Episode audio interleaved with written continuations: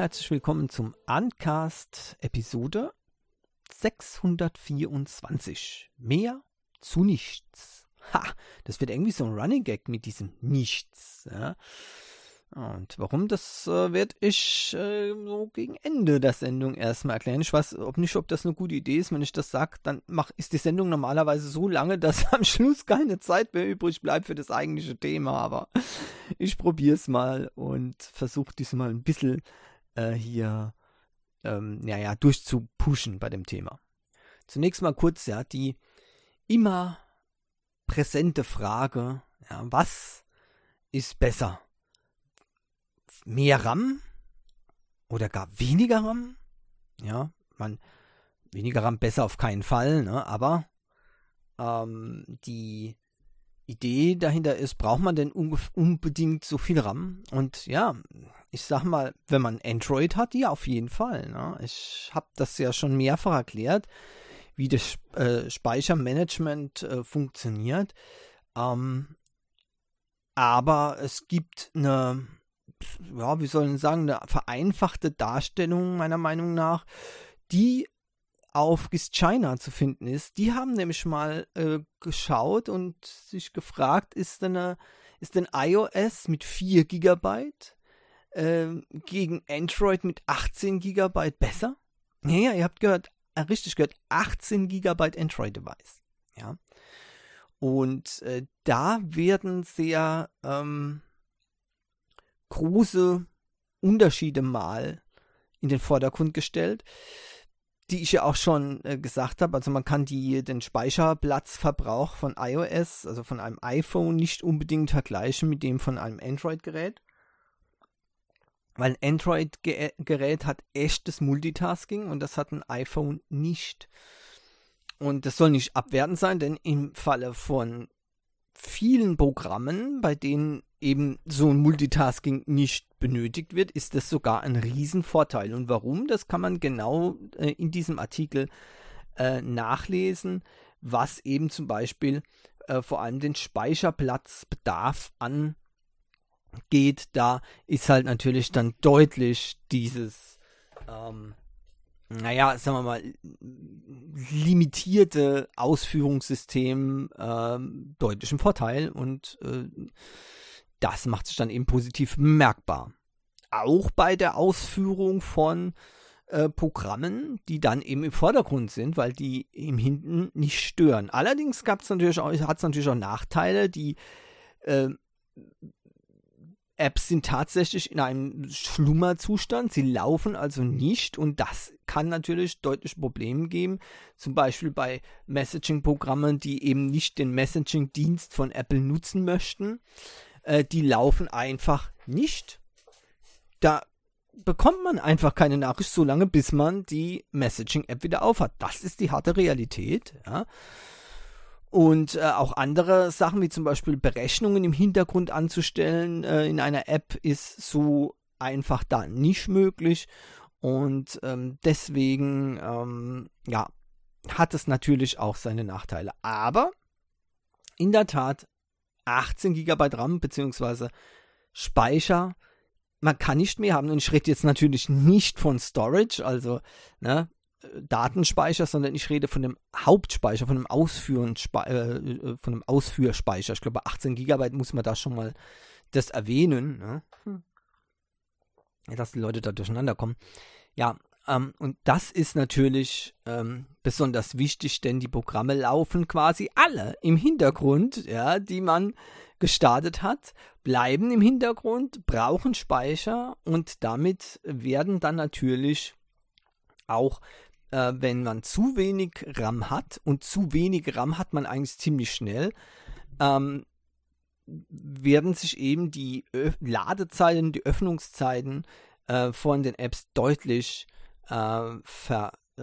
verschlechtern ähm, und äh, letztendlich auch ähm, die ähm, Benutzung oder die Bedienung des Gerätes dann, ähm, naja, wie soll ich sagen, nicht mehr so flüssig ablaufen, weil einfach im Hintergrund Speicher jongliert werden muss, ja, um das eben zu machen. lest euch mal dieses, diesen ähm, ähm, Artikel da durch. Ich verlinke den mal.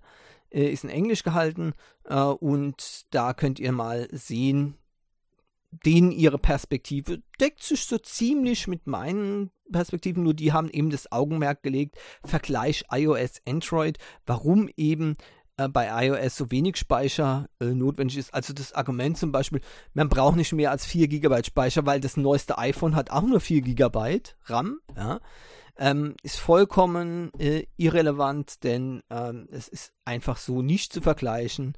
Ähm, ich möchte fast sogar sagen, dass also dreifacher Speicherplatzbedarf bei einem Android-Gerät gar nicht ausreicht, um das wettzumachen. Ja. Gut, ähm, dann, was haben wir denn hier? Ein, ein, nein, das kann ich mir gleich mal schenken. Display, Monitor, dann habe ich falsch hier eingeordnet. Das hätte ich eigentlich was müssen für die, für die Rios Wochensicht machen, aber äh, egal, wurscht. Ähm, OnePlus und die Updates. Ja, ihr kriegt auch hier ein Update zum, zu den Updates. ja, also bis zum heutigen Tag. Ja, äh, und heute schreiben wir den 27. Juni. Habe ich noch kein Update, kein Sicherheitsupdate bekommen. Ich habe immer noch April drauf. Ich habe auch noch kein Android 12 Update bekommen, wobei ich das bei, dem, bei den letzten Bugs äh, bei diesen Updates äh, bei OnePlus äh, Nord 2 äh, vielleicht sogar ganz froh bin. Aber es, es, es ich bin, äh, also mein Frustrationslevel ist ganz, ganz weit ausgeschlagen momentan. Denn äh, es ist genau das eingetreten, was ich befürchtet habe. Es sieht wirklich nicht rosig aus und ich bin stinkesauer auf OnePlus.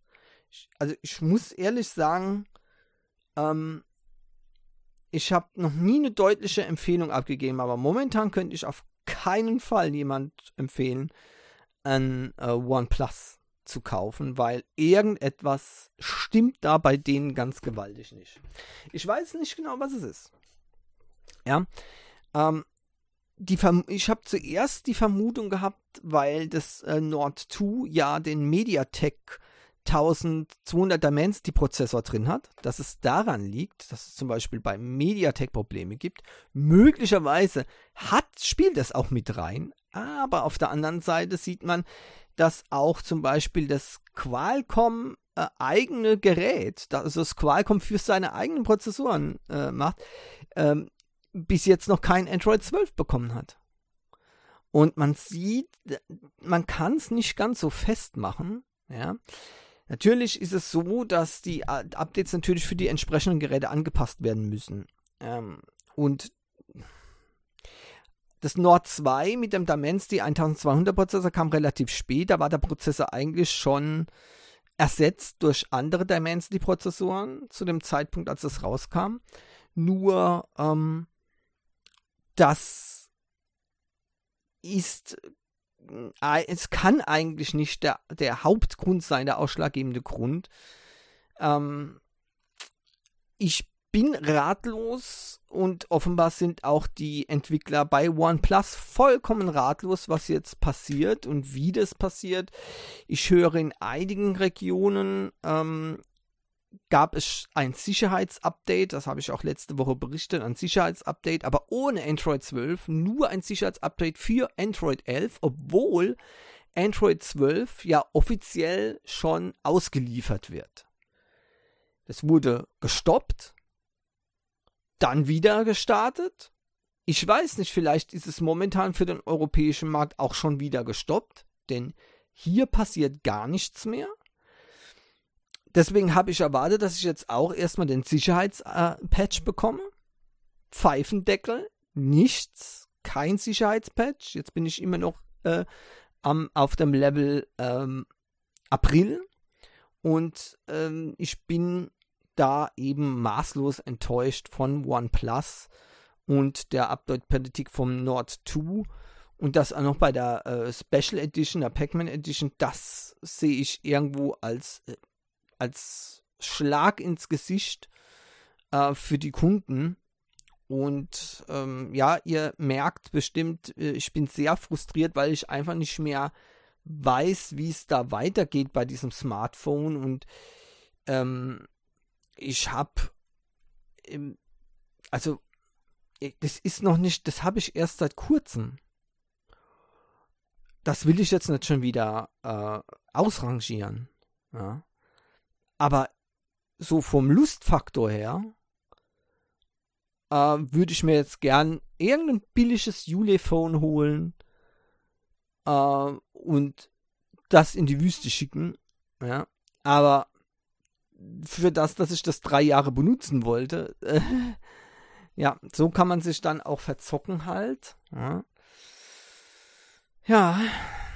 Aber das, äh, ich meine, klar kann man sagen, selbst schuld, ne? Jetzt das soll ein anderes Gerät holen, aber nee, ich muss sagen, da muss ich noch einwerfen, also OnePlus, das war in dem Zeitpunkt so ein Übergang, ja. Ähm, da wusste man noch nicht genau, was jetzt wie bei OnePlus ähm, das weiterläuft weil viele sind davon ausgegangen, dass es ganz normal weitergeht. Äh, und dann hat ja Oppo ähm, offenbar beschlossen, hier alles durcheinander zu werfen. Releases von OSs sind äh, abgesagt worden. Ähm, Namen wurden geändert von den OSs. Die Zusammenführung wurde erstmal aufgelöst. Dann wurde es doch wieder zusammengeführt. Und ähm, da fing es halt an. Da ging alles drunter und drüber. Und dann kam auch noch ein Modell nach dem anderen. Jetzt gibt es so viele Modelle von OnePlus. Ich habe keinen Überblick mehr. Und ich befürchte eben, dass die Entwickler, die dafür zuständig sind bei OnePlus, auch keine, äh, keine Übersicht mehr haben, was, wie, wo ähm, gemacht werden muss. Und es ist ein totales Chaos ausgebrochen, meiner Meinung nach. Und deswegen, ähm, tja, sind, sind wir jetzt alle in der Luft hier. Ne? Ich meine, bestenfalls ähm, wird es halt so sein, dass die Updates beim OnePlus ähm, Nord 2 eben noch ewig dauern. Einfordern will ich die jedenfalls, denn das wurde ja auch versprochen, drei Jahre. Nur leider wurde eben nicht ähm, von einem Release-Cycle gesprochen. Ja, drei Jahre Updates. Das kann auch äh, bedeuten, dass einmal in drei Jahren ein Update kommt. Ja. Sorry. Theoretisch kann es eben das heißen. Aber ähm, das ist mir schon klar, nur da würde ich dann doch schon probieren, ob man da nicht irgendwie was machen kann aber mit wenig Aussichten auf Erfolg. Ich habe es nämlich leider direkt bei OnePlus bestellt. Das hätte ich nicht machen sollen. Ähm, ich hätte das lieber über Firmen wie Amazon machen sollen. Da hätte man dann bessere Möglichkeiten gehabt, sowas noch äh, zu reklamieren. Ähm, aber ansonsten, ja, kann ich mich dann mit der Firma OnePlus auseinandersetzen. Dann sehe ich ehrlich gesagt wenig Chancen. Okay, Weiteres Thema, das Xiaomi Pad 6 kommt jetzt mit einem Snapdragon 888. Ja, ja, ja, nicht der äh, Snapdragon 8 Gen 1, sondern der alte. Ja. Gut, äh, ich weiß nicht, was das beim bei einem Pad, also beim Tablet, jetzt für Auswirkungen konkret hat. Ähm, das Teil scheint mir dann doch etwas übertaktet zu sein also nicht die normale Taktung, die ein, alt, die ein äh, altes ähm, Snapdragon 888 äh, Handy ähm, hat. Sehr, sehr seltsam meiner Meinung nach. Also wenn das stimmt, sind, ist die Taktung hier angegeben mit 5,8 GHz und 5,1 GHz.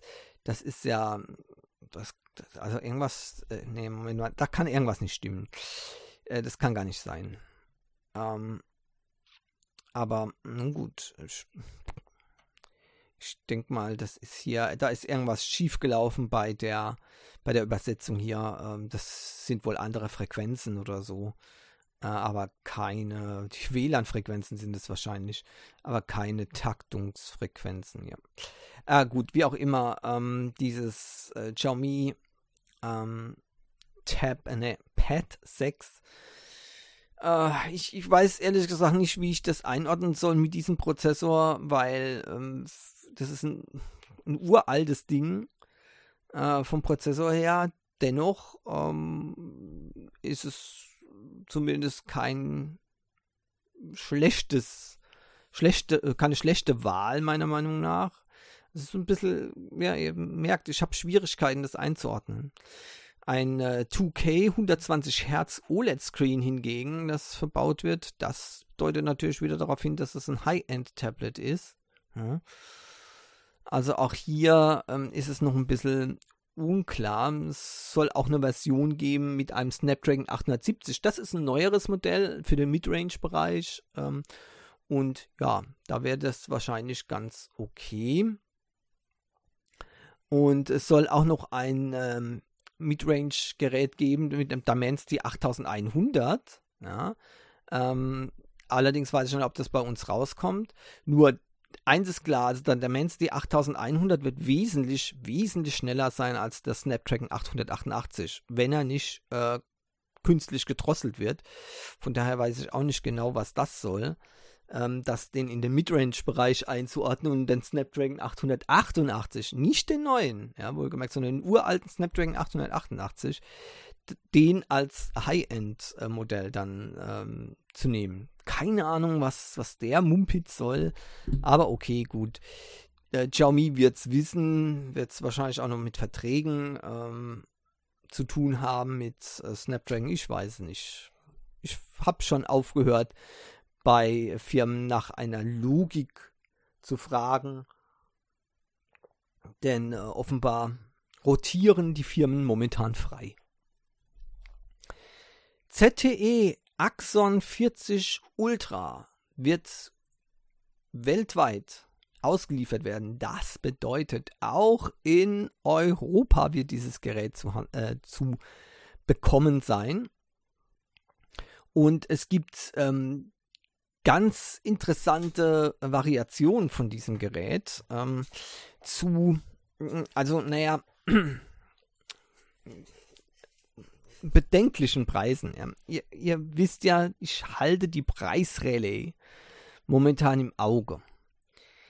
Äh, um es mal so zu sagen. Bei den technischen Produkten bin ich gewohnt, dass sie günstiger werden. Sorry, so ist es. Bei den Smartphones hat sich in den letzten Jahren das aber genau umgedreht. Immer weniger Leistung für äh, immer mehr Geld. Also immer weniger Leistung, meine ich mit immer weniger Leistungszuwachs natürlich. Wenn wir so weit sind, dass es mal weniger Leistung gibt, dann können wir den Laden dicht machen. Ja, dann haben wir nämlich einen technologischen Rückschritt und äh, dann, ja, weiß ich auch nicht, was ich machen soll. Ich habe schon gesagt, ich wandere aus, wohin soll ich denn auswandern dann? Scheint ja ein globales Problem zu sein. Gibt es noch einen Planeten mit vernünftiger Technik? Also, ähm, die Preise jedenfalls liegen für das kleinste Modell mit 8 GB, 128 GB Storage für bei oder bei 830 Euro. Ich weiß nicht, wer das Geld für ein ZTE ausgeben will. Also da muss man wirklich schon ein absoluter ZTE-Fan sein. Ja. Ich komme auf die anderen Leistungsdaten komme ich gleich noch. Das Modell äh, mit äh, 12 GB, also das einzige, was für mich in Frage käme, 12 GB mit 256 GB Storage, würde auf 950 Euro kosten. Ja. Die Modelle mit 16 GB und 512 GB RAM, beziehungsweise mit 16 GB und 1 Terabyte Storage, ja, die werden nicht außerhalb von, ja, äh, von, Entschuldigung, von China verkauft werden, ja, denn ja, man glaubt wohl nicht, dass die Europäer das ausgeben würden. Und ehrlich gesagt, ich bin auch ähm, derselben Meinung, wenn man bedenken würde, was diese Geräte dann kosten würde. Also in China werden die jedenfalls nicht so teuer sein. Da bin ich mir hundertprozentig sicher. Sonst äh, würden die Chinesen äh, mal kurz den Stinkefinger hoch zeigen. Die sind nämlich nicht so blöd. Ja, bei denen kosten die Geräte wesentlich weniger. Warum, ist ehrlich gesagt, ist mir vollkommen schnurzpiep egal. Ob das Zoll ist oder Aufschläge oder sonst irgendwas. Interessiert mich nicht. Interessiert mich nicht. Es interessiert mich nur eins. Die Menschen in China können saugeile Technik zu super günstigen Preisen bekommen und wir kriegen Technik von gestern zu überteuerten Wucherpreisen. Das ist es, was mich interessiert. Bisschen überspitzt ausgedrückt, es gibt auch noch ein paar Ausnahmen zum Glück, ja, aber diese Ausnahmen werden immer weniger und das ist genau das, wovor ich warne. Achtung, wir gehen hier ins Abseits. Wir gehen hier ins Abseits. Äh, ja, das nämlich das einzige gute Phone ist das Phone, was sich die Masse auch locker leisten kann. Ja, immer das Bedenken. Technik oder der Erfolg der Technik, die Entwicklung der Technik basiert immer darauf nicht, dass es einige wenige gibt, die sich das kaufen können, sondern dass es die Masse kaufen kann. Es werden niemals werden alle sich so, sowas leisten können, ja, geht nicht, aber die Masse an Menschen muss sich das leisten können. 950 Euro sehe ich für ein Smartphone eben nicht. Da muss man ja, aus, muss man ja auch bedenken, wie gesagt, was ist man bereit dafür zu tun. Natürlich, 950 Euro für ein Auto wäre super billig, kann sich jeder leisten, ne? wird man sagen, klar. Aber 950 Euro für ein Smartphone ist wieder was anderes. Natürlich könnte man dieselben Anstrengungen machen, für ein Smartphone zu bekommen, aber das macht man natürlich nicht, ganz klar, weil es auch sowas wie Prioritäten gibt. Ne? Und wenn so eine Firma wie ZTE denkt, dass ein für uns, für uns eigentlich ein No-Name-Gerät. Ja, ZTE, was ist ein ZTE? Ja, No-Name.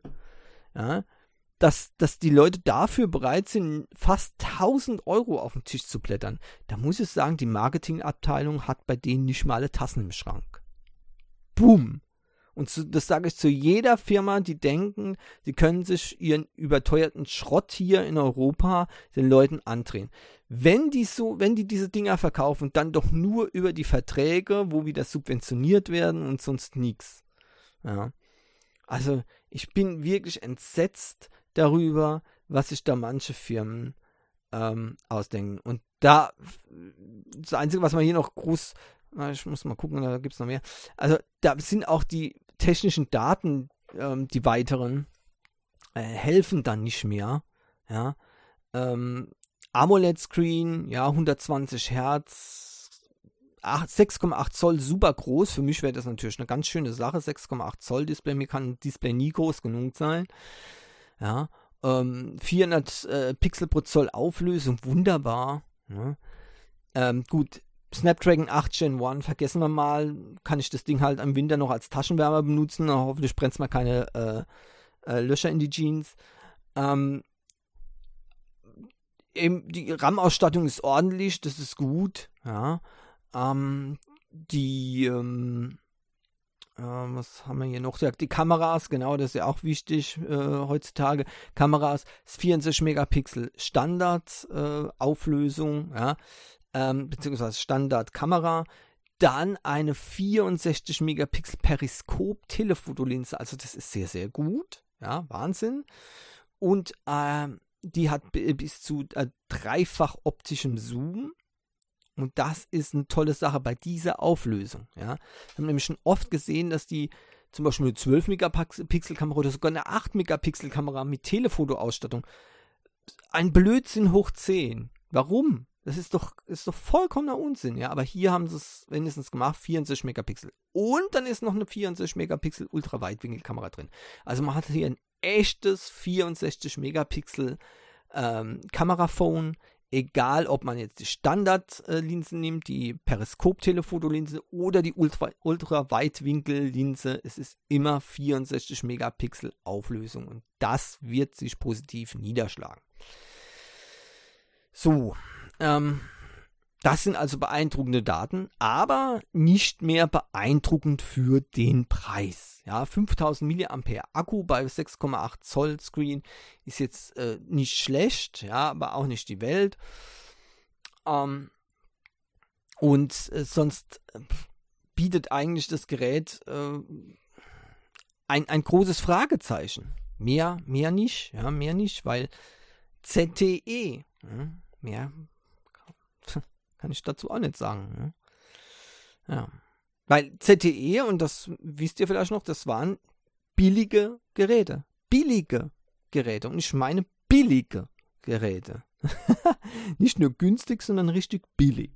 Und das heißt, die Leute erwarten hier ein billiges Gerät und bekommen ein extrem teures Gerät. Richtig teuer. Teurer als die Konkurrenz mit Namen Samsung, ja, Google Pixel. Ähm, ich kann auch das Realme dazu zählen. Das hat sich auch mittlerweile einen Namen gemacht, ja. Xiaomi. Ja, gut, die Xiaomi sind etwa identisch vom Preis her, aber trotzdem, da, da, da war es da war's wieder, ne? Ah ja, ein Xiaomi, äh, habe ich schon gehört, Xiaomi, ne? So, ja, ja, und äh, ZTE, okay, kostet das gleich an, also ist Xiaomi. Oder halt, Moment mal, wie viel kostet Xiaomi? Ah, das kostet so viel wie das neue iPhone. Ah, nimm das iPhone. Ja, Leute, das ist, ist, ist halt so, es tut mir furchtbar leid, aber die Realität ist hart. Ja. Okay, also äh, ZTE Axon 40 Ultra ähm, abgehakt. Google Calendar. Das wird vielleicht nicht so leicht abzuhaken sein. Ähm, Tasks und Reminders werden nämlich hier überarbeitet. Sprich also die haltet euch fest, die Reminders fliegen aus dem Google Calendar raus. Ja, stattdessen werden die Tasks eingeführt. Ja, und alles läuft über Google Tasks. Man kann keine Reminder mehr machen über den Google Calendar. Man muss die Google, äh, man muss jetzt die ähm, Reminders über die Google Ta äh, Tasks ähm, aus äh, oder eingeben. Ja? Äh, der wird dann natürlich auch verknüpft, Google Tasks wird dann natürlich auch verknüpft mit dem ähm, Assistant, ja. Und äh, so langsam äh, fange ich wieder an, äh, hier diesem, diesem Google ähm, Ökosystem etwas abzugewinnen. Ja, also noch bin ich nicht so weit. Aber ich habe schon in den letzten Tagen mal wieder mit dem Gedanken gespielt, sogar ähm, den Assistant mal wieder zu aktivieren. Ja, aber ich habe noch so ein bisschen ähm, das Problem, dass ich eigentlich mit dem Assistant nicht viel anfangen kann. Und deswegen müsste der auch meine Daten nicht unbedingt speichern. Auf der anderen Seite, ähm, so, wenn ich so Dienste nutzen würde wie Google Tasks, ähm, dann wäre der Assistant eigentlich unverzichtbar. Denn ähm, dadurch, nur dadurch wäre eine vernünftige, einfache ähm, Integration eben möglich, weil, Leute, also ich meine, wir haben 2022, muss ich gerade eben überlegen, ne? 2022, manchmal denke ich, ich bin noch 1999 oder so. Ähm, und äh, da gibt man seine, seine Termine nicht mehr ein. Also das ist, das kann ich mir einfach nicht mehr vorstellen. Ich mache das jetzt schon seit Jahren. Äh, sage ich hier den Namen von meinem Assistant, also hier äh, ne, von also den Echo hier bei mir zum Beispiel, und setze dort meine Erinnerungen, meine Termine und so weiter. Fertig. Ja. Und das muss eben auch dann bei Google Tasks funktionieren. Das geht eben nur, wenn man den Assistant aktiviert. Übrigens, irgendwas ist sowieso hier nicht mehr ganz ähm, ähm, in Ordnung mit dem ganzen, mit den ganzen Updates, offenbar. Ich habe ja letzte Woche schon mal erzählt, dass es Probleme gibt hier ähm, mit dem Screen, der nicht mehr ausgeht, äh, wenn ich das Ladegerät anschließe. Ja. Ähm, dann äh, sind hier Sachen des Android Auto habe ich installiert äh, oder wurde ja geupdatet ganz normal und danach habe ich Apps wie äh, Google Maps nur noch im Automodus vorgefunden. Beim Start des Handys hat er auch nur noch in den Automodus geschaltet, was natürlich dazu geführt hat, dass ich nicht auf den Homescreen mit der Geste zurückkam. Ja, also so die Geste von unten nach oben. Ja, ähm, hat nicht mehr funktioniert für den Homescreen äh, zu erreichen. Und dann habe ich jetzt gerätselt, was ist das? Und dann habe ich gesehen, in der Notification steht äh, Android Auto aktiviert. Klicken zum Deaktivieren, deaktivieren, dann hat diese Geste wieder funktioniert. Das war aber bei jedem Start von einem Gerät. Android, die App Android Auto konnte ich nicht starten, da ist nichts passiert. Also Prinzip äh, App abgestürzt. Ich konnte also keine Einstellungen ändern, falls es da eine Einstellung gegeben hätte, für diesen Mist auszuschalten. Ja, ähm, den Automodus auf dem Gerät, hätte ich das gemacht, aber ich kam ja gar nicht an die, an die Einstellung. Fertig. Also musste ich diese Android Auto App deaktivieren. Weiterhin bleiben aber diese äh, Probleme mit dem Screen, der angeht, und ich vermute, dass da die Google-App ähm, da schuldig ist. Äh, auch die neuen Funktionen, die bei Google Assistant eingeführt wurden.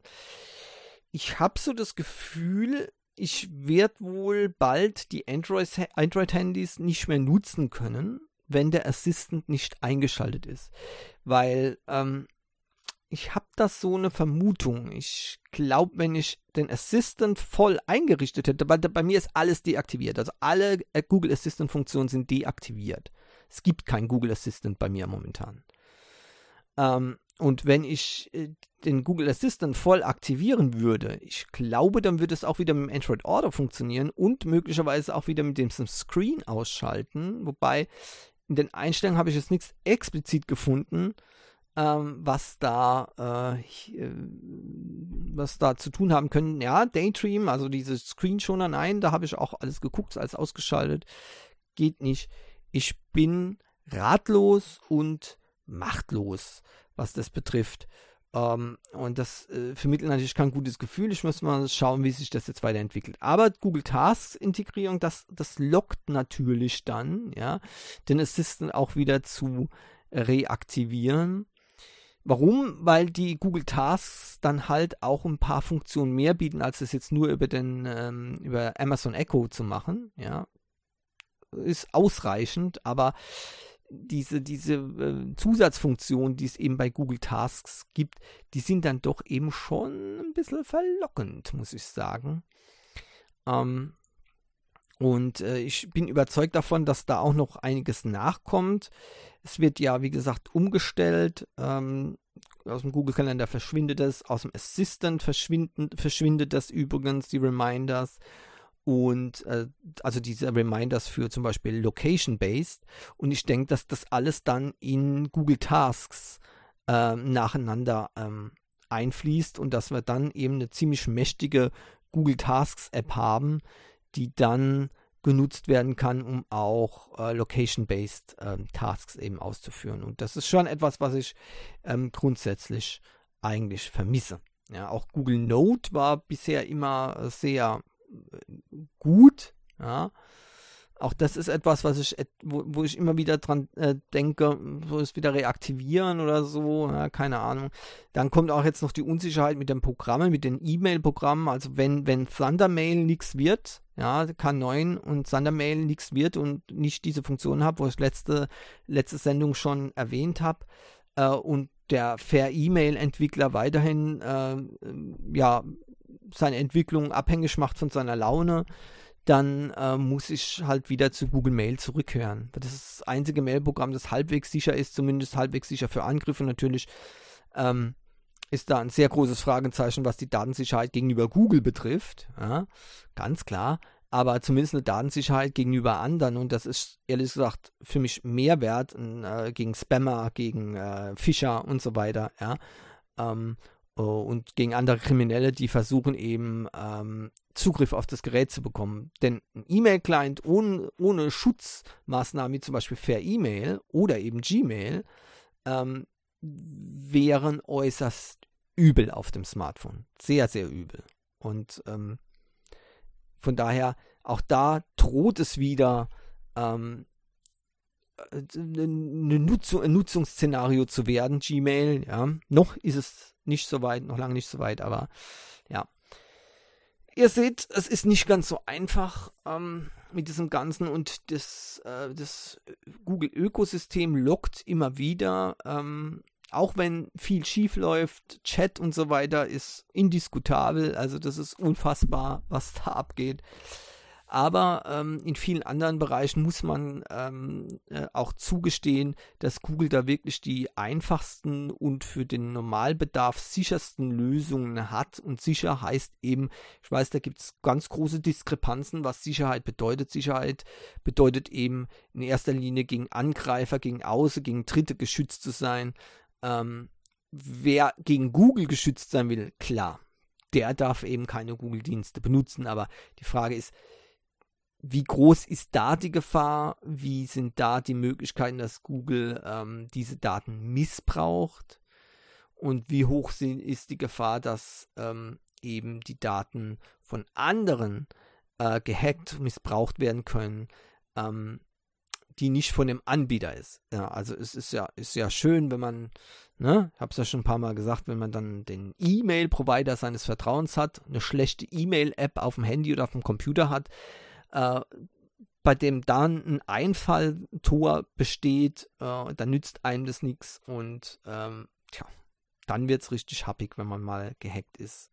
Ich glaube, das wäre wirklich das, das Schlimmste, wenn jemand Zugriff auf die E-Mails hätte. Wow. Wow, wow, wow. So, der Mediatek Dimensity 9000 Plus.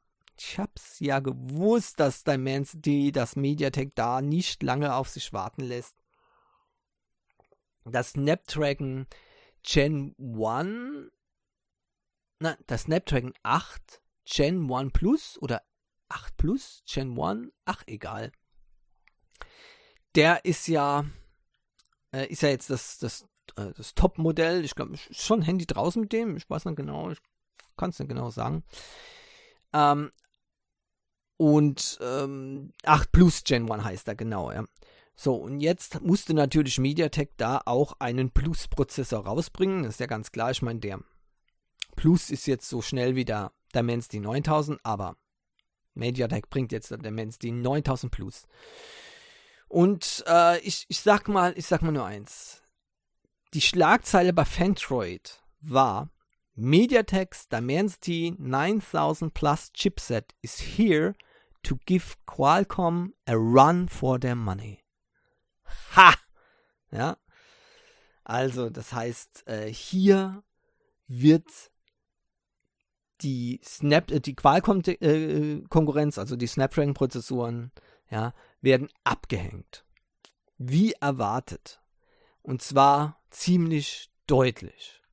Die äh, Zuwächse gegenüber dem ähm, ähm, gegenüber dem äh, vorherigen Prozessor, also 9000er 5% Boost, CPU 10% Boost, GPU, das war besonders wichtig, die GPU, dass da äh, noch deutlich äh, aufgerüstet ähm, wird, ja. Und äh, das heißt, da äh, wird der Snapdragon oder ist der Snapdragon 8 Plus Gen 1 deutlich im Nachteil gegen den Dimensity 9000 Plus. So sieht's aus. Wunderbar, sehr schön zu hören, freut mich. Ähm, aber wird es denn ähm, groß was bringen? Also nur, dass ihr äh, wisst, also auch ähm, GSM Arena, nicht nur Fandroid, sondern auch GSM Arena schreibt das ganz deutlich, ja, 5% CPU-Boost, 10% Graphic-Boost. Damit wird es der schnellste Prozessor sein auf dem Markt, den ihr für Geld kaufen könnt im Android-Bereich. Ja. Äh, ich bin schon gespannt auf die äh, Benchmarks äh, gegenüber dem Apple-Prozessor, ähm, wenn die auf dem Markt, äh, wenn die dann hier ähm, publik werden. Bin mal gespannt. Irre, äh, was da äh, abgeht. Und es gibt noch weitere Ver Verbesserungen. 18-Bit HDR Video Capture zum Beispiel, ja, und bis zu 320 Megapixel ähm, äh, Bilder können verarbeitet werden, aber das ist ja noch, es gibt ja noch keine Kamera meines Wissens nach auf dem Smartphone äh, wo 320 Megapixel anbietet, ist auch irgendwo ein bisschen, naja, seltsam bei den kleinen Objektiven vollkommen sinnlos, meiner Meinung nach. Aber wie gesagt, er kann es zumindest. Ja, vielleicht ist auch die Bildbearbeitung da äh, ein großes äh, Plus. 5G-Modem bis zu 7 Gigabit Sekunde. Irre, ja, wenn ihr also so ein schnelles äh, 5G-Netzwerk findet, könntet ihr es auch benutzen. Und ähm, MediaTek Miravision 790 äh, mit 144 Hertz Refresh Rates oder 180 Hertz Refresh Rate bei FHD-Auflösung ähm, und 4K 60 Frames pro Sekunde HDR-Video absolut problemlos. Yay. Coole Sache. Aber wie gesagt, bei all dem darf man nicht, nicht vergessen, wo werden denn ähm, diese Prozessoren dann eingesetzt werden, ja? Also da kann sich die Presse noch so überschlagen. Gist China schreibt zum Beispiel, A new king is born zum MediaTek 9000 Plus. Ja? Aber wo wird dieser King eingesetzt werden?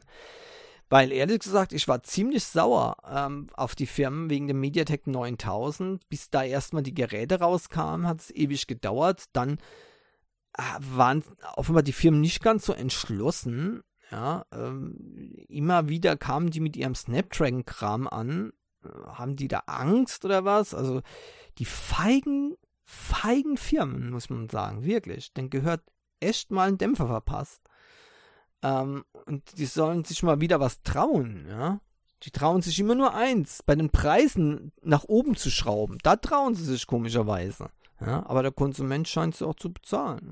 Ja, kein Problem. Xiaomi äh, will offenbar ein Debüt, Debüt, Debüt, ach Gott, Debüt zeigen, ja, vom Dimensity 9000 Plus äh, Prozessor ähm, und zwar beim Xiaomi 12S Pro. Wenn ich das schon wieder höre. 12S Pro. Dann gibt es wieder fünf andere Versionen mit einem Snapdragon, ja, äh, und eine Version da mit und äh, ja, ne, genau. Und es wird gemunkelt, dass eben der 9000 Plus Dimensity Chip der ähm, Chip sein soll, der in der MediaTek-Variante von Xiaomi 12S Pro eingesetzt wird. Und wehe, die bringen diese MediaTek-Version nicht auch in Deutschland raus. Also, ich bin wirklich als entsetzt, was es da für Firmenpolitik gibt. Aber auf der anderen Seite, ich weiß nicht, also ich glaube nicht, dass das Xiaomi 12S Pro oder was für eine Version auch immer, egal ob mit oder ohne MediaTek, preislich in Ordnung ist.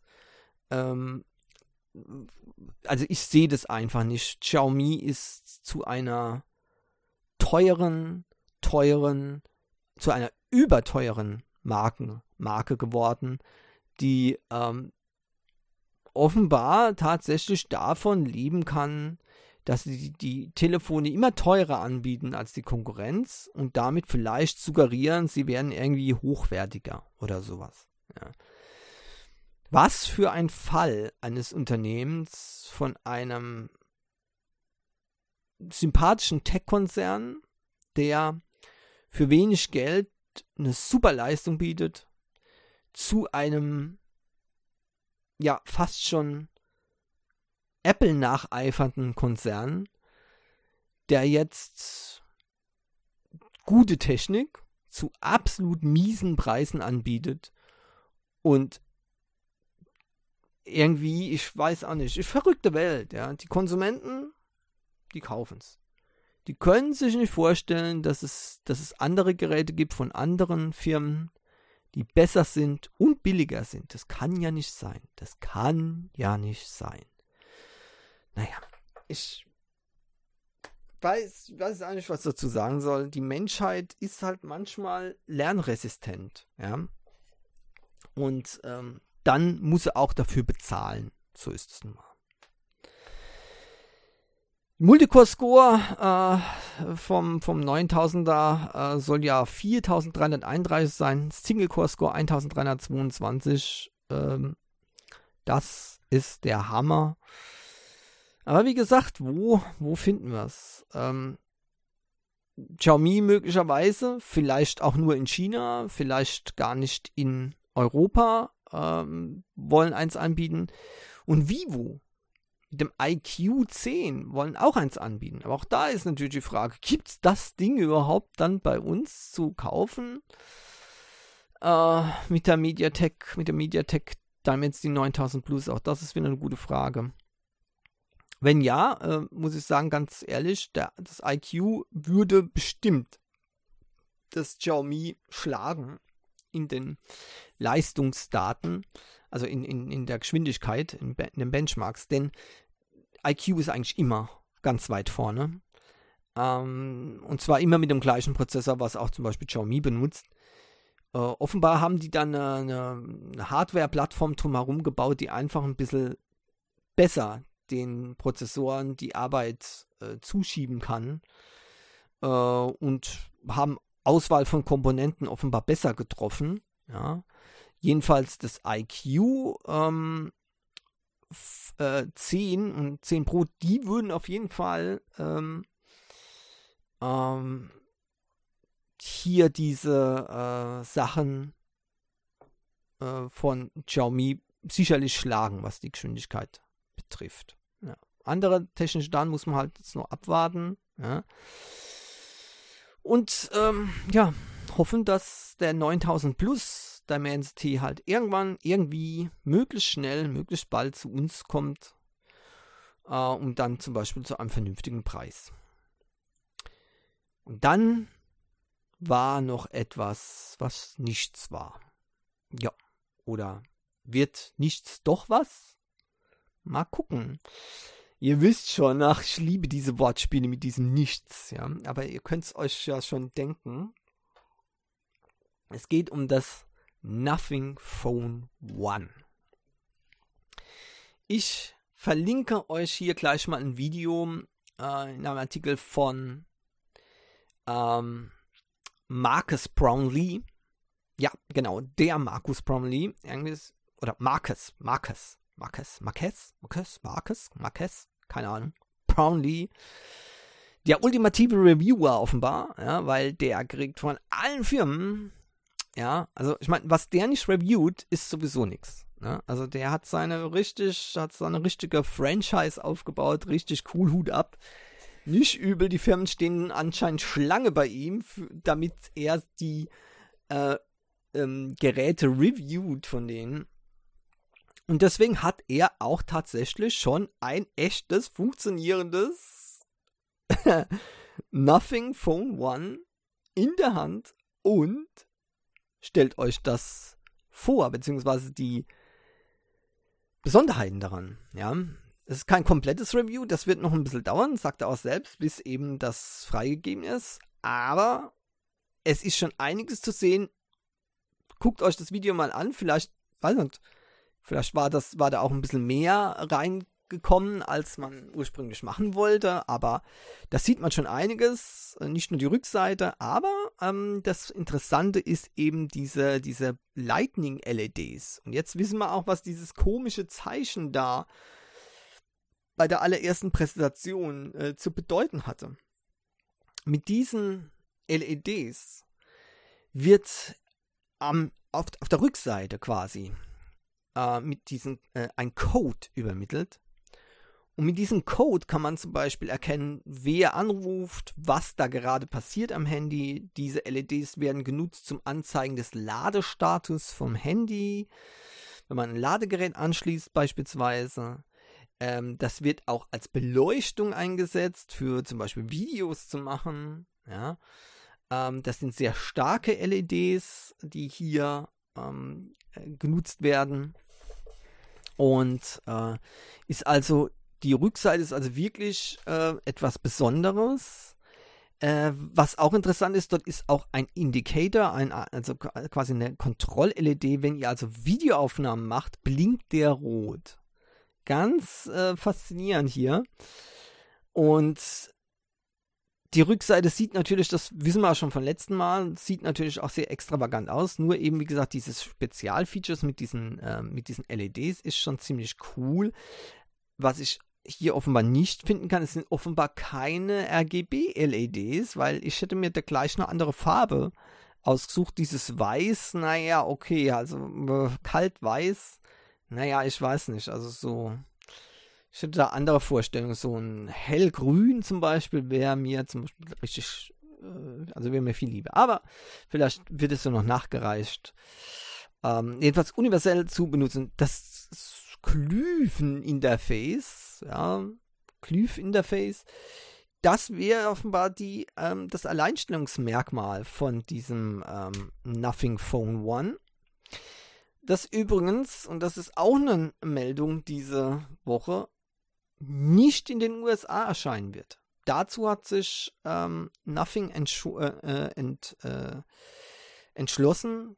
Der Markt ist zu unfreundlich zu äh, neuen Startups, zu neuen Geräten. Das sind zu viele Hürden zu äh, nehmen. Die, ähm, der Konkurrenzkampf ist da zu hart. Das passiert halt, wenn zu viele äh, große Firmen äh, oder wenn große Firmen den Markt komplett regulieren, ohne dass der Gesetzgeber hier auch nur minimal eingreift und dann passiert halt mal sowas. Ja? Aber das will ja immer keiner wissen.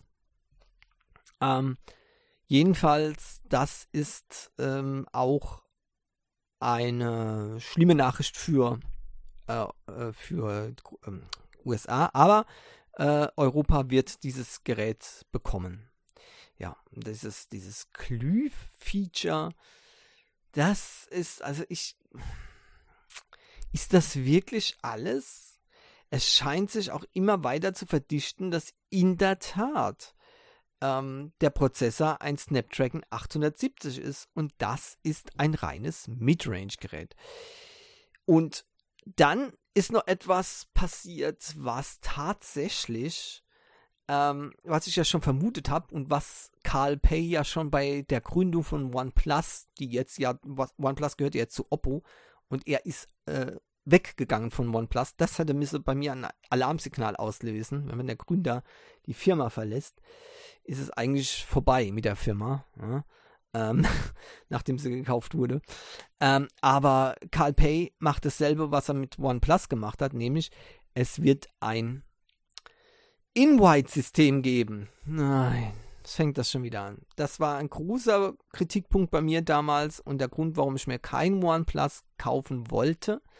Ich möchte nicht auf die Gnaden von irgendwelchen ähm, Fuzis da äh, angewiesen sein, äh, die, was weiß ich, Tech-Elite, die halt da irgendwie da rangekommen ist, ja, und die dann wieder andere äh, einladen, die sie für würdig erhalten. Auf so einen Mist, auf so einen elitären Mist kann ich ganz klar verzichten. Ja.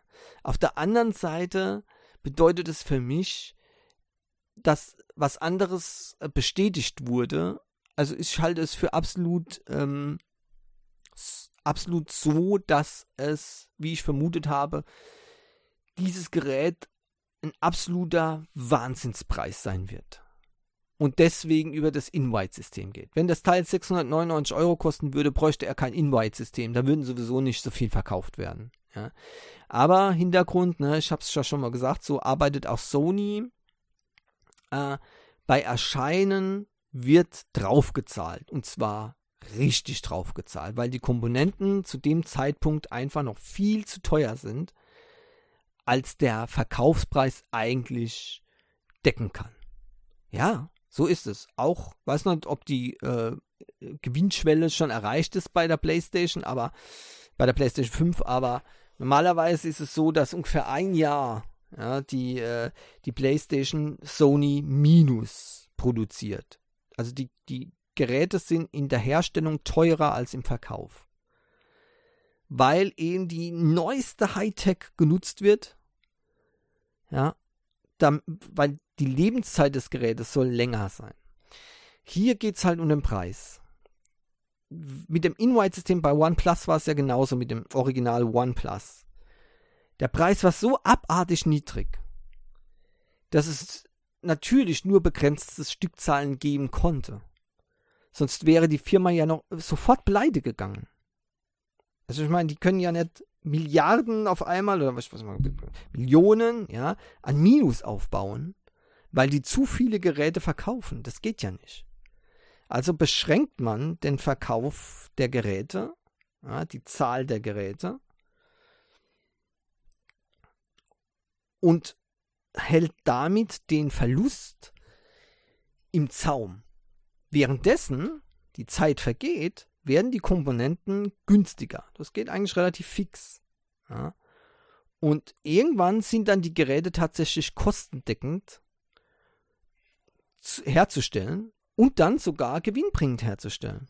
Und dann wird eben das Invite-System aufgeweicht und die Geräte sind ganz normal verfügbar so dass eben ähm, hier ähm, die Firma damit Geld verdienen kann. Manchmal äh, läuft es auch so, dass es gar nicht bei dem ersten Modell, dass es überhaupt nicht mit dem ersten Modell klappt.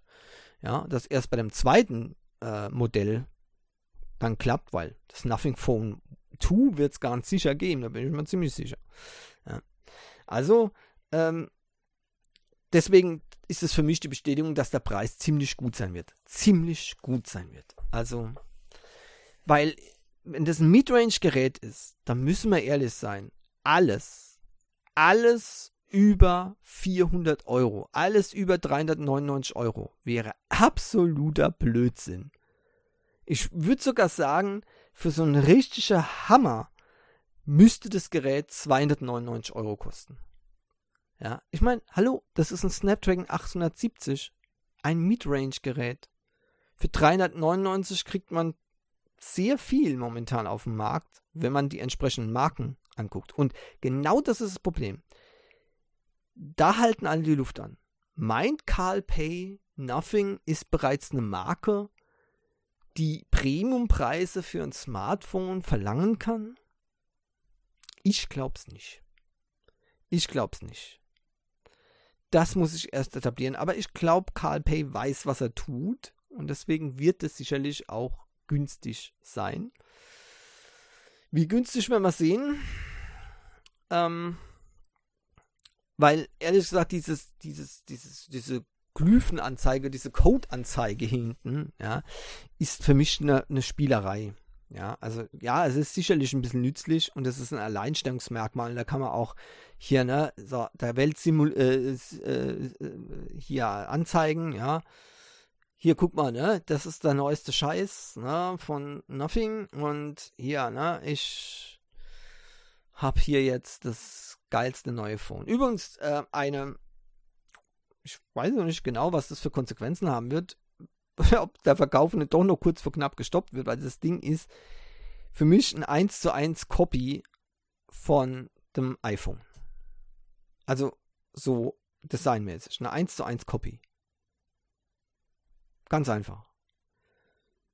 Und das sagt auch ähm, Marcus Brownlee. Ja.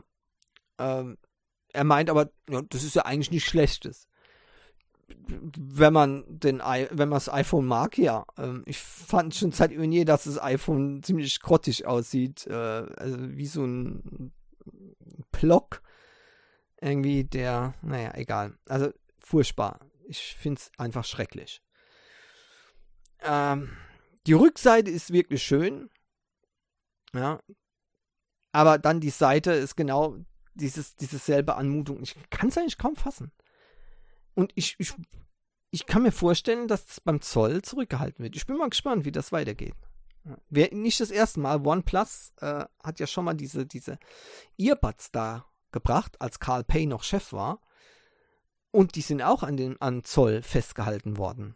Wegen äh, Produktpiraterie. Hm? Ja, Also so einfach ist es nicht. Und ich kann mir durchaus vorstellen, dass da äh, Apple hingeht und also wenn die das wirklich als Gefahr sehen, ja, dass die dann sagen, nee, also das geht nicht.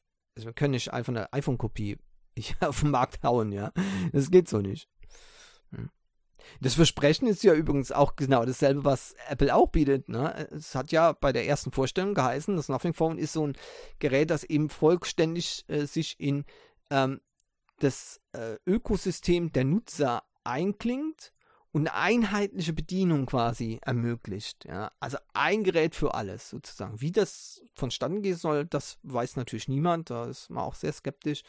Aber ähm, das ist ja auch etwas, was Apple verspricht. Ne? Hier kauft alles von uns oder nimmt das und es funktioniert alles wunderbar. Klasse, ne? Cool.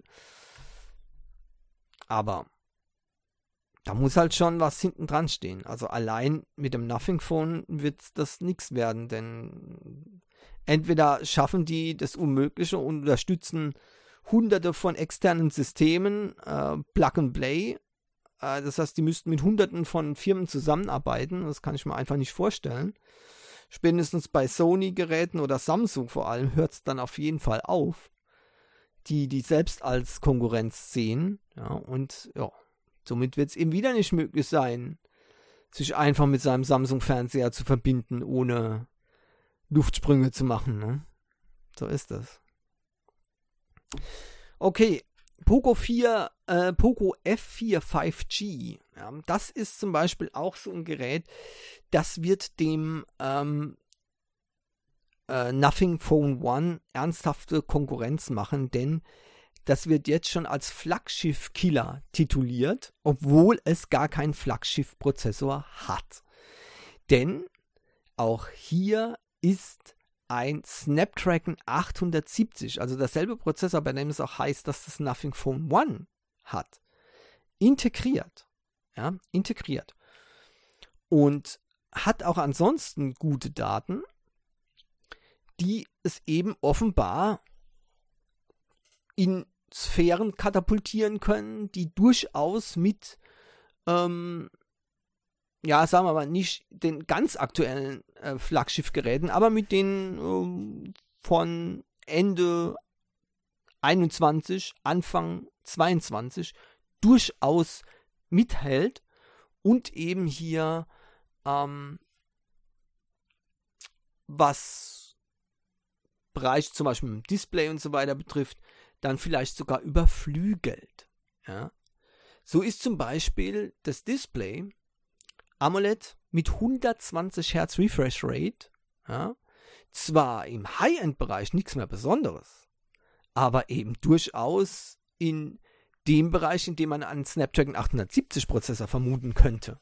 6,67 Zoll Screen hat das Ganze und ähm, es hat auch ähm, High-Res Audio und High-Res Audio Wireless, Dolby Atmos äh, über Lautsprecher sogar, nicht schlecht. Die äh, Kamera ist auch sehr interessant. Ähm, das äh, wird eine ähm, OES-Kamera sein, also mit optischer Image-Stabilisierung, 64 Megapixel Omnivision als Hauptsensor, 8 Megapixel Ultraweitwinkelkamera und 2 Megapixel Makro. Also die Ultraweitwinkel und die Makrokamera kann man natürlich gleich vergessen, das ist klar. Äh, interessant wird eben diese 64 Megapixel Omnivision OV 64B Kamera. Da bin ich wirklich gespannt. Viel dazu sagen kann man eben nicht, weil es da wenig ähm, ja, Erfahrung gibt, zusammen mit der Software von Pogo. Ja, muss man dann erstmal schauen. Aber ich, es hört sich mal gar nicht so schlecht an. Ja. Ähm, die, ähm, die Front-Facing-Kamera mit 20 Megapixel natürlich, wow, ne, überdimensioniert, klar. Ne? NFC ist logisch, klar. Übrigens ein IR-Plaster ist drin. Ja, das Teil hat eine Infrarotschnittstelle. Immer noch sehr interessant, zum Beispiel für das Steuern von TV-Geräten. Ich habe das bei meinem Huawei, äh, Entschuldigung, bei meinem Honor ähm, View 20 immer gerne benutzt. Ja, ähm, weil nur mit dem, mit dem IR-Plaster kann man eben mit der Infrarotstelle kann man eben die TV-Geräte auch vernünftig umschalten. Ähm, dann äh, an der Seite ist der Fingerprint-Sensor, also nicht unter einem Display. Das kann man als Vor- oder Nachteil sehen, je nachdem. 4500 mAh Akku, 5G ist natürlich drin, Bluetooth 5.2 ähm, und äh, ein USB-C auf 3,5 mm äh, Klinkenstecker-Adapter ist in der Box mit drin denn äh, ohne den Adapter kann man keinen 3,5 mm Klinkenstecker anschließen. So, und jetzt kommt natürlich das Ganze, ähm, die Frage, na, nach dem, was kostet das Teil? Also da gibt es die 6 GB Version mit 128 GB Speicher für 399 Euro und die 8 GB mit 256 GB Speicher für 449 Euro. Das wird in Europa verfügbar sein. Die 12 GB mit 256 GB Speicher gibt es nicht. Die gibt es nur in fortschrittlichen Ländern wie Indien. Ja, genau. Denn äh, in Europa hat man offenbar äh, hier kein Interesse für solche Hightech. Ja, so, was ist das, die Hightech da? Wo kommen wir dann da hin? Ne? ne? Also, ähm, so schlimm ist es schon, ne? aber okay. Ne? Ist mal in Ordnung. Also sag mal die 8 GB, 256 GB Version für 449 Euro und so. Das ist jetzt eben auch eine Marke für das Nothing Phone. Also ihr seht hier schon den Einstiegspreis für 399, da muss ich ganz klar sagen, ja, da muss man eben auch äh, sehen, das Nothing Phone muss das hier mindestens halten, wenn nicht sogar unterbieten vom Preis. Und ich meine wirklich vom Preis, also von den Zahlen. Euro 399. Egal, ob das jetzt die 6 GB plus eine 28 GB Version ist oder ob das eine 12 GB mit 256 GB Version ist beim Nothing Phone One. Dieser Preis muss gehalten werden. 399 und keinen Euro mehr. Eher 100 Euro weniger und dann hat man einen absoluter Kracher. Ich weiß, ich schwelge da in Träumen, ja, aber das ist der Weg, wie man das macht. Genau. Das sorgt dann auch wieder für eine treue Kundenbasis und dann kann man es ja machen wie beim OnePlus. Dann wird man immer teurer und immer teurer und immer teurer und dann kommt eine andere Firma und man wird gekauft und hat noch mehr Geld in der Tasche und kann dann wieder von vorne anfangen. Genauso wie bei Nothing Phone. Yay. Wow. Sarkasmus ist was Schönes. Okay, damit komme ich dann jetzt auch mal zur App der Woche. Nö, halt. Da ist nämlich noch was. Hahaha. Wir kommen noch nicht zur App der Woche. Denn es war noch was ganz, ganz Interessantes aufgetaucht. Ähm, und jetzt muss ich gerade mal gucken. Wo haben wir das denn? So, es kam nämlich eine äh, Mail äh, hinsichtlich äh, von äh, vom ähm, Pedaro, ja, hinsichtlich den äh, Line, dem Lineage OS und Probleme, die es danach gab. Ja, schreibt er, ich nutze seit ich Smartphones besitze Android war immer sehr zufrieden. Was mich aber jetzt unendlich nervt, ist, dass mein OnePlus 6T keine Software und auch keine Sicherheitsupdates von OnePlus bekommt. Daher bin ich auf Lineage OS 19.1 umgestiegen und nutze, seit, äh, nutze jetzt Android 12 und die aktuellen Sicherheitspatches. Mm, sehr gut. Soll das ein Hinweis sein? Die Installation waren, äh, war sehr einfach und super beschrieben auf der offiziellen Webseite. Jetzt kommt aber der Haken, den ich absolut nicht nachvollziehen kann. Hoffe, du kannst mich erleuchten. Einige Apps, vor allem TAN-Apps von Banken, aber auch äh, beispielsweise Netflix oder Disney Plus, kann ich über den Google App Store nicht installieren, weil der Bootloader entsperrt ist. Dieser muss auch entsperrt bleiben, damit Lineage.js weiter aktualisiert werden kann. Andere Apps, die ich für die Arbeit benötige, kann ich zwar installieren, aber nicht nutzen, weil anscheinend erst in der App geprüft wird, welchen Status mein Gerät hat und, ob, äh, und die App dann ihren Dienst versagt. Ich verstehe diese Sicherheitsvorkehrung nicht, da mein unsicheres OnePlus 6T mit Android 11 und allen Sicherheitspatches als sicherer angesehen wird als dasselbe Gerät mit Android 12 und aktuellen Sicherheitspatches. Nur weil der Bootloader entsperrt ist. Das Gerät ist nicht geroutet.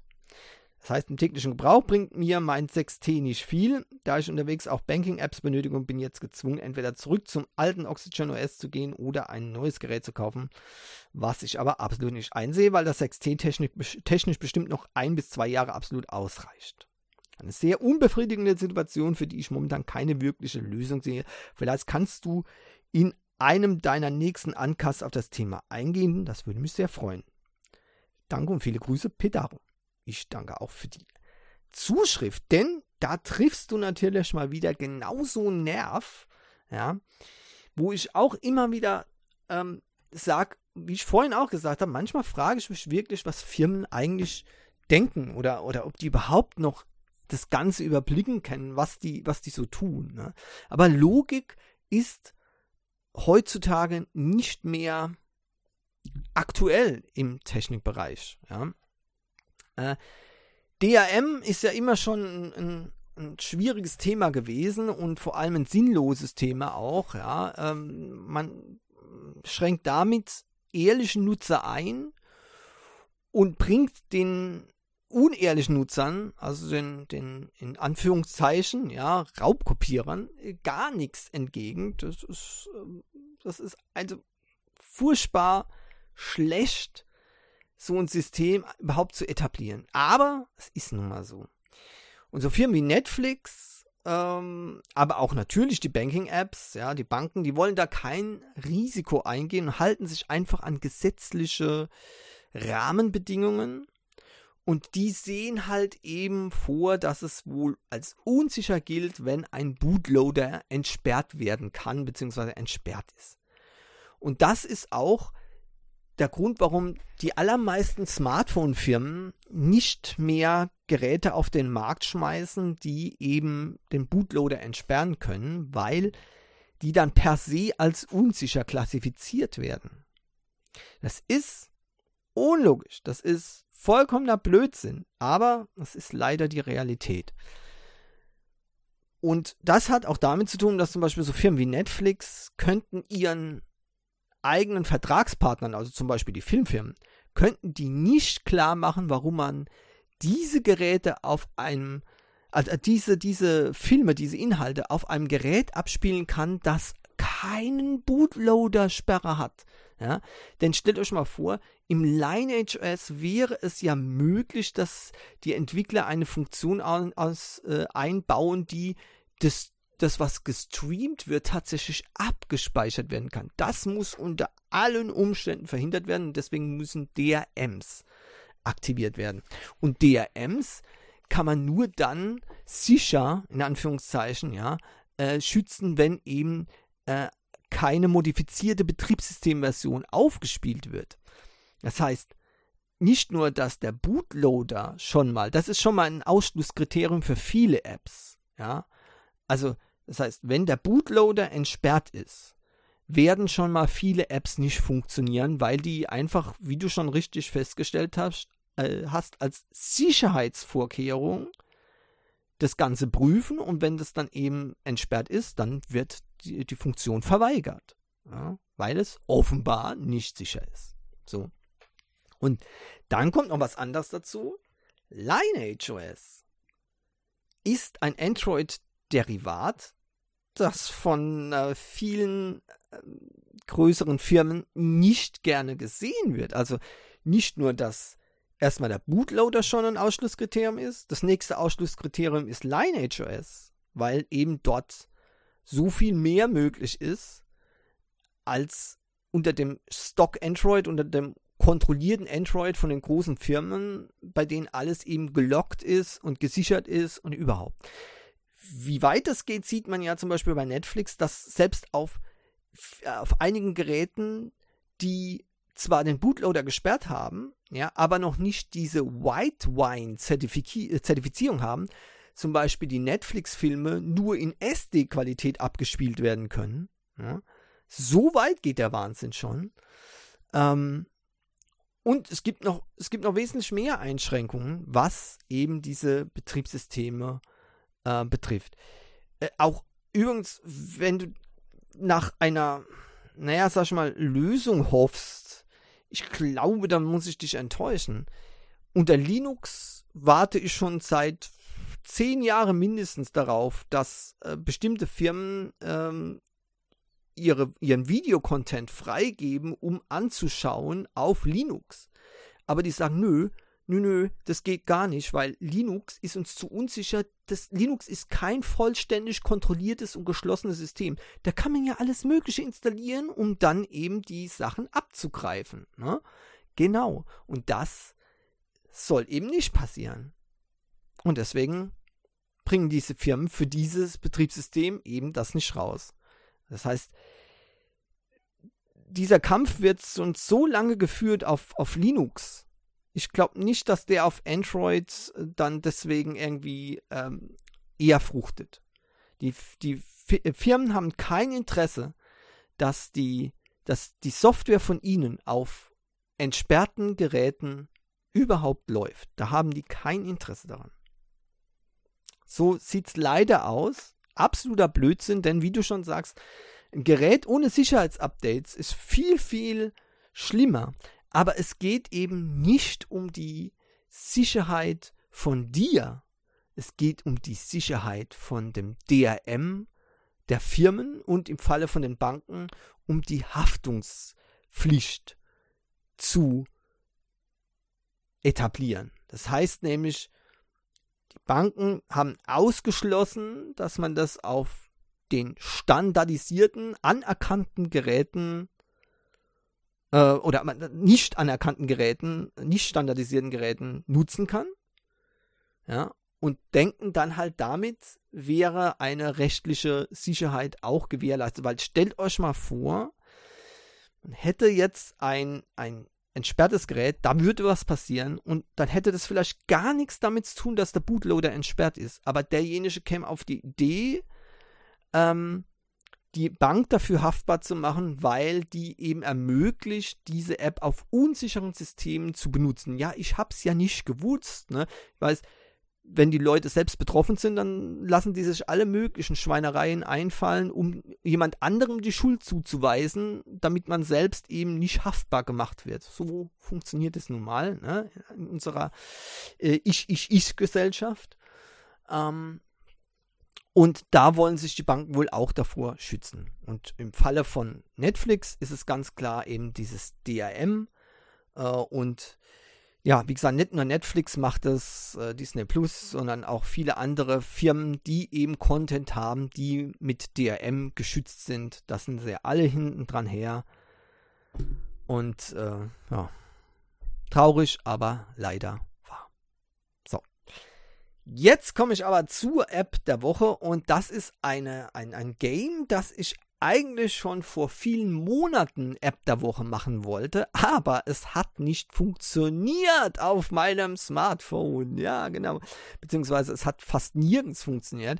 Der Start hat da gründlich, ähm, naja, sagen wir mal, Mist aufgewirbelt, ja, und die Firma hatte lange gebraucht, bis, das, bis die App richtig funktioniert und ich habe es ehrlich gesagt schon aufgegeben und diese Woche habe ich mal, habe ich mir das mal wieder angeguckt und siehe da, es funktioniert jetzt genau. Und ich rede von Blue Archive, einem wunderhübsch gestalteten, ähm, ja, jetzt kommt schon wieder die Definition. Was zum Guru ist das für ein Game? Nexon ist es jedenfalls. Nexon, ja genau, Nexon coole Geschichten äh, machen die oder setzen die um. Ja, die haben solche äh, Megatitel wie zum Beispiel Konosuba äh, unter Vertrag. Auch Mitrasphere kommt von denen. Wellkaya Connect. Äh, Entschuldigung, Quatsch. Unsinn. Vergiss die beiden letzten. Konosuba, das reicht schon. Und äh, Blue Archive ähm, hat hier auch eine wunderhübsche Geschichte zu bieten. Ja, ähm, A Story Kept Within the Heart. Ja, und natürlich, so Achtung, Jugend mal Academy mal Military RPG ist gleich Blue Archive. So ist die Formel von diesem Spiel. Und ähm, ich kann mir vorstellen, dass das für manche etwas seltsam wirkt, gar abschreckend, aber solche Spiele wie zum Beispiel ähm, die, ach, jetzt weiß ich leider den Titel nicht mehr, äh, diese Battle äh, Girl Chip Dinger, ja, also Kriegsschiffe äh, in Mädchenform, ja, in den Kampf schicken. ja, also so solche Sachen, ja, sind halt sehr, sehr beliebt und es sind so diese typischen Fantasy-Anime-Geschichten, die eben auch mit äh, Military Battles zu tun haben und genauso wird es gemacht, ja. Kurz gesagt, 3D-Battles mit mit süßen Charakteren. Bäm. So sieht's aus. Und natürlich darf es nicht, nicht anders sein. Ja, Studenten werden in die Schlacht geschickt. Ja, die die ja aufwerten, die die ja ausrüsten. Ja, und, und ähm, die haben alle eine wunderhübsch transportierte ähm, Persönlichkeit in diesem, in dieser Story, ähm, die dort auch erzählt wird, so richtig. Die Grafik ist sehr schön und für mich, das ist natürlich immer was Persönliches, aber das Character Design ist göttlich, ist wirklich professionell, ganz, ganz hohe Schule. Ja? Und der Soundtrack haut einem um. Ja?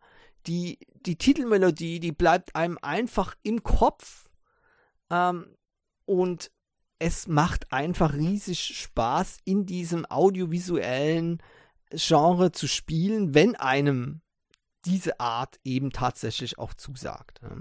Die Idee mit dem Momo Talk ist besonders gut, ne? weil eins von diesen, ein Aspekt von diesen Spielen ist immer, dass man mit dem Char eine persönliche Verbindung aufbauen muss, damit der im Kampf alles geben kann. Ja, das mag so ein bisschen archaisch daherkommen, aber so ist nun mal eben das dieses äh, Spielprinzip und das ist ja auch nicht von der Hand zu weisen. Ja? Wenn man für einen ja alles tun würde, dann äh, setzt man sich eben auch mehr ein, ne, als wenn, wenn man nur seinen Job erledigt gegen Kohle. so ist es. Also, und da wurde ein, ein virtueller Messenger eingeführt, Momotalk, ja, mit dem man mit diesen Chars in Verbindung bleiben kann und eben seine ähm, persönlichen Beziehungen etwas ausbauen kann, verbessern kann, Freundschaft quasi ausbauen ähm, kann, damit eben hier ähm, das maximale Potenzial ausgeschöpft werden kann. Richtig cool ist das Ganze dann äh, durch diese äh, aufregende Geschichte, die erzählt wird. Ähm, die ist am Anfang so kompliziert, äh, zunächst mal scheinbar, ja, dass es wirklich, also dass man wirklich Schwierigkeiten hat, am Ball zu bleiben. Aber für Anime-Fans dürfte das eigentlich äh, geradezu faszinierend sein, denn ist es so das Typische, was man erwartet als Anime-Fan. Und ehrlich gesagt, das ist auch, wer weiß es, ja, in Japan genauso. Also es muss ein typisches Ding sein. Ja, bei solchen Geschichten, sonst ist das Anime gleich unten durch und natürlich auch das Game. Deswegen ist das sehr, sehr wichtig. Und äh, natürlich wird das alles begleitet auch. Ähm, übrigens, wer sich dafür interessiert, äh, für, auch für den Soundtrack und so weiter, äh, der ist schon so beliebt in Japan, dass es hier tatsächlich auch ein ähm, ähm, einen archivierten äh, äh, ja, wie sagt man, Sound Archive Concert gibt, ja. Und oh, ich muss das hier leiser machen, damit das kein Copyright Strike, also Copyright Strike habe ich schon nicht. Ich kriege mir selbst einen Copyright Strike dann. Also da äh, sieht man halt auch, ne, wie eben so ähm, die äh, Musiker das auch live spielen und so weiter. Richtig cool. Ich bin, ich bin begeistert äh, von diesen, äh, von dem Soundtrack auf jeden Fall. Aber wie gesagt, auch von der Geschichte und von der Grafik. Ähm, tja, und wie soll man jetzt das Spiel letztendlich einordnen? Das Spielprinzip ist eigentlich äh, leicht adaptiert, eines wie viele von diesen äh, Games, ja, wie ich schon eben zum Beispiel äh, gesprochen habe mit dieser, äh, mit diesen äh, Mädels und Schlachtschiffe, ne, Schla oder Schlachtschiffe als Girls. Ne. Ähm, man rüstet seine Chars auf, natürlich in-game äh, Käufe kann man tätigen, logisch, muss man aber zum Glück erstmal eine ganze Weile nicht und kommt trotzdem gut voran. Ähm, das ist auch wichtig, dass man nicht am Anfang schon den, ähm, den Spaß verliert. Aber ähm, ehrlich gesagt, es kommt gar nicht so drauf an. Die, die Kämpfe sind gut, man hat auch gute Eingriffsmöglichkeiten, wenn man die Charts entsprechend aufbaut und die äh, auch wichtig, die entsprechenden Charts auch bekommt, denn da muss man auch dann eben immer neue Chars requirieren ja, also so ziehen in, na, ihr kennt das System schon so wie so Gachas halt, ne? Ähm, und dort könnt ihr dann neue äh, Charaktere requirieren, die man auch teilweise braucht, um dann eben die Fähigkeiten richtig einzusetzen. Aber das alleine genügt nicht. Man muss die dann natürlich aufpimpen, äh, ja, die Chars und äh, stärken und neue Ausrüstung geben und die Ausrüstung verstärken und und und. Also man hat sehr, sehr, sehr viele Variablen, die, das ist ein kleiner Kritikpunkt, ähm, für mich manchmal zu viel sind. Ja, also es ist wirklich zu viel, um das man sich kümmern muss. Aber das ist eben bei diesen Spielen offenbar genau das Faszinierende für viele, diese, dieses massive, komplexe System, ähm, das dann eben diese Chars ähm, ziemlich mächtig macht und man die dann eben in die Schlacht schicken kann gegen immer stärker werdende Gegner. Am Anfang ist es alles noch ganz, ganz einfach, aber die werden dann auch sehr, sehr stark, sodass man nur mit äh, Tricks und Kniffen diese Gegner auch besiegen kann. Ähm, also Blue Archive, wenn ihr das startet, werdet ihr gleich sehen, was ich meine mit professionellem Char-Design. das ist wirklich faszinierend, es hat mich umgehauen. Ja? Und ähm, die, der Rest von der Geschichte werdet ihr dann auch noch ähm, aufsaugen, äh, wenn euch sowas gefällt. Und sicherlich dann auch das Ganze ähm, in Fleisch und Blut übergehen lassen, bis ihr dann letztendlich das Spiel richtig süchtig machen findet. Und ja, das kann auch ein Problem werden. also Blue Archive, äh, kostenlos zum Download im Play Store. Äh, und dann kommt es natürlich auf eure Disziplin an, was ihr macht mit den In-App-Purchases. Halt euch zurück, ihr könnt euch arm machen durch das Game oder ihr gebt einfach nichts dafür aus. Was ihr tut, ist, liegt einzig und allein an euch oder äh, an eurem ähm, Trieb, dort weiterzukommen. Oder wenn ihr gemütlich Geduld habt, könnt ihr auch eigentlich ohne Käufe immer weiterkommen. 4,2 die Bewertung im Play Store ähm, ist, wundert mich nicht. Könnte sogar noch höher meiner Meinung sein. Aber Blue Archive ist sicherlich eines der besten Anime-Games in diesem Bereich, was das Chart-Design und den Soundtrack angeht. Der Trailer auf, auf dem Play, im Play Store schon sagt eigentlich alles. Blue Archive im Play Store. Kostenlos von Nexon. Damit sind wir am Ende für diese Woche vom Uncast. Wie immer könnt ihr die Links und weitere Informationen zu den Themen, die heute behandelt wurden, in den Show Notes finden. Und die Show Notes wiederum findet ihr irgendwo in eurem Netcast Player, was immer auch nutzt. Irgendwo müssen die Show Notes sein und dort könnt ihr euch dann weiterklicken.